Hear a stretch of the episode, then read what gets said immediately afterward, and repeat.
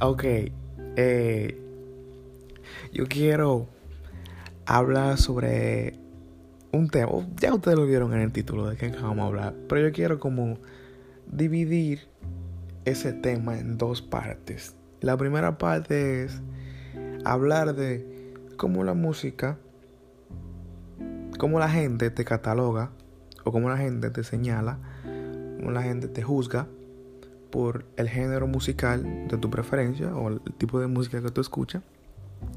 Pero también quiero hablar de cómo la música te afecta como persona, cómo afecta tus emociones, cómo afecta tu día a día, cómo la música despierta emociones en tu cerebro que te causan felicidad, te causa tristeza, melancolía, lo que sea.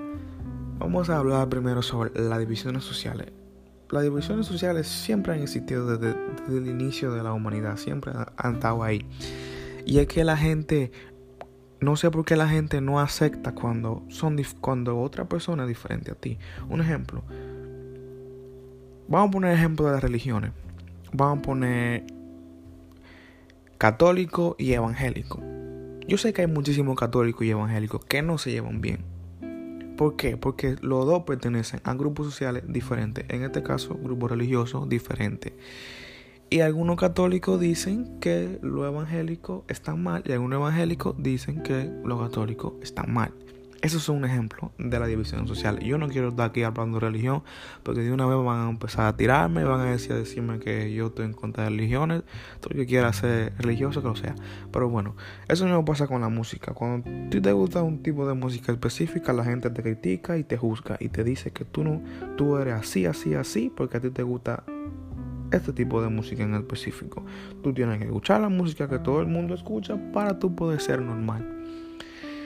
Yo sé que a ustedes también les ha pasado que a ustedes les gusta una canción, pero como ustedes están agarrados a un solo género o les gusta otro tipo de artista, automáticamente no les gusta la canción porque no es del artista de su preferencia. Y muchísima gente te dice, ay, pero fulano, ¿y por qué a ti te gusta esa canción? Si, si esas canciones son para gente así, así, así, así. Pues yo creo que ese comportamiento es un comportamiento muy ignorante y es algo que ya se debe de dejar más que en la República Dominicana.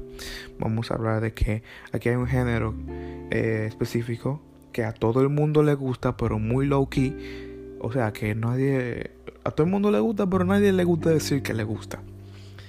Entonces, lo que le gusta en ese género musical son catalogados como minorías, son catalogados como que son personas que son de barrio, son personas que son delincuentes, son atracadores, son de barrio, esto, esto, esto, esto, esto. Muchísima gente dicen eso. Yo sé que hay muchísima gente que abiertamente lo dicen y que no son nada de eso. Y ese mismo es el punto. La música que tú escuchas no te define como persona. Si te gusta sea lo que sea, te gusta la canción, es porque te gusta, es porque tu cerebro dice, oh, esa canción me llama la atención y porque y me gusta y me causa me causa una emoción, me causa un sentimiento. Y yo creo que, eso es lo, más bonito de la música y es que tú, puedes estar en cualquier sitio y tú escuchas una canción que tú escuchaste años atrás y de una vez tú te transportas a ese momento en que tú la escuchaste por primera vez te recuerda a esa persona que te la dedicó, a esa persona con la que tú escuchaste esa canción. Y, y no pasa con, con, solo la música, también pasa con un sonido, con cualquier tipo de sonido, no puede ser...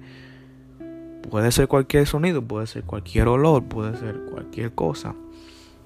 Pero eso pasa más con la música. ¿Por qué? Porque tu cerebro recuerda más melodías específicas y recuerda más ritmos específicos que otra cosa.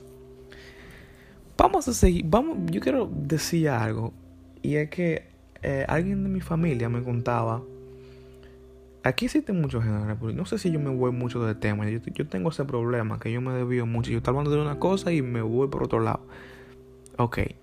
Alguien me decía de mi familia que una, yo creo que fue una tía, no me acuerdo bien quién fue, pero me comentaban que la bachata en su tiempo, cuando salió, era como un género que todo el mundo discriminaba y el que escuchara bachata ya era catalogado de alguna, de alguna otra forma. Solo se podía escuchar en algunos sitios. Llegaron hasta, eh, hasta quitarla de la radio porque su contenido era explícito. Y claro, son ritmos que vienen de, vienen de barrio, vienen de gente que no son que no son que no son adineradas, que no son de otra clase social, vienen de barrio y son y, está bien eso.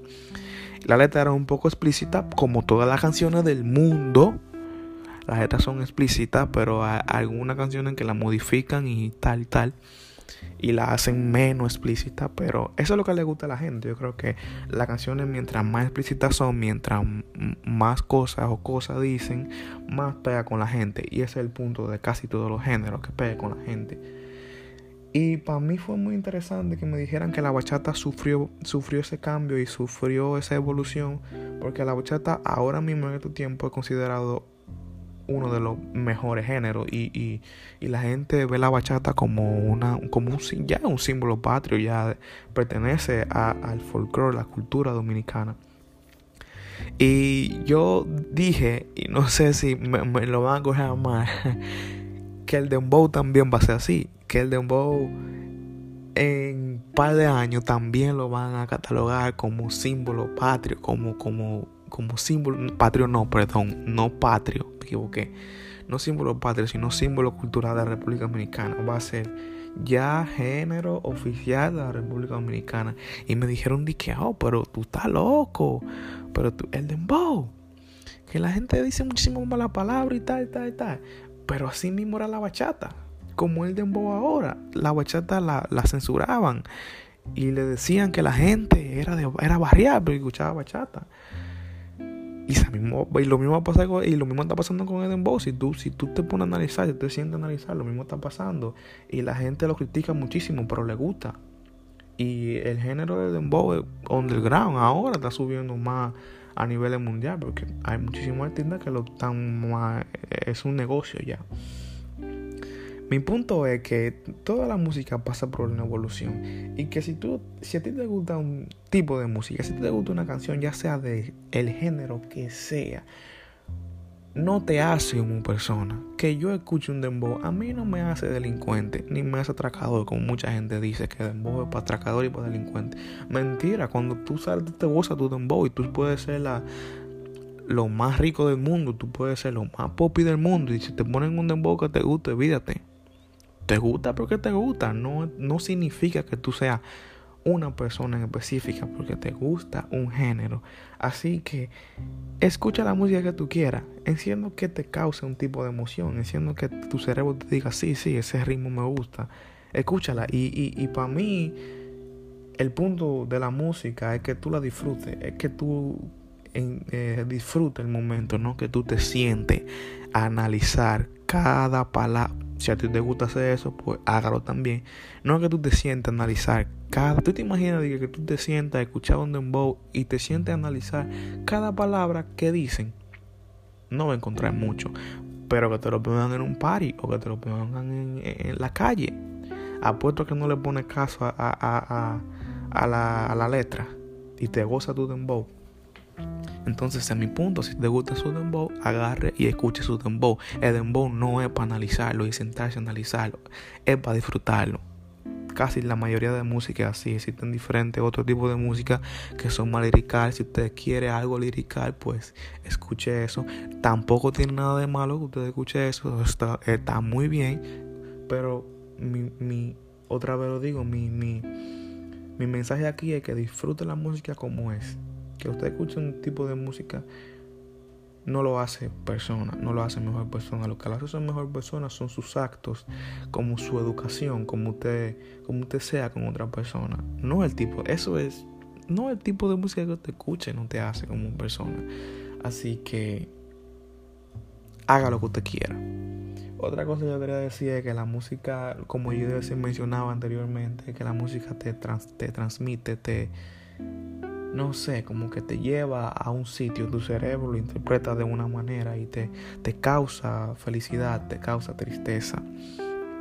Para mí eso es muy, muy importante. Son como coordenadas que, que una, una, simple melodía te lleve a otro sitio y que tú recuerdes muchísimas cosas de tu infancia, que tú recuerdes cuando, eh, que, que tú qué tú estabas haciendo 10 años atrás solo por una canción que tú escuchaste, eso es grande.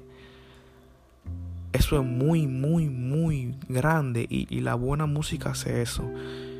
Eh, que te transporta a la época, que te dice, mira, cuando tú escuchas esta canción por primera vez, tú estabas haciendo tal y tal y tal cosa. Ustedes saben que su cerebro automáticamente borra muchísimas cosas que, que, no importan, que ustedes no se acuerdan, que ustedes no saben que ustedes la tienen ahí guardada.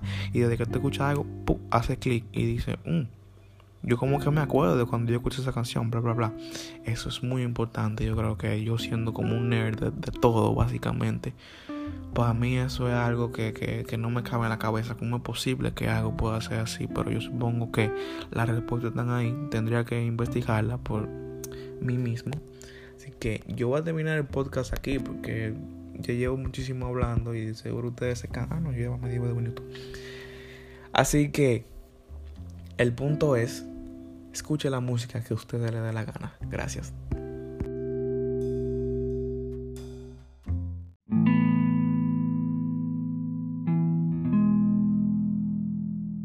Mientras mis seres queridos luchaban en una guerra continua, yo estaba entrando en una nueva guerra basada en orgullo y la discriminación. Me hizo querer volver a mi viejo yo y contarle a mis amigos lo que aprendí. Una cosa llamada respeto. Solo porque usas un color de piel diferente al mío, no significa que no pueda respetarte como hombre o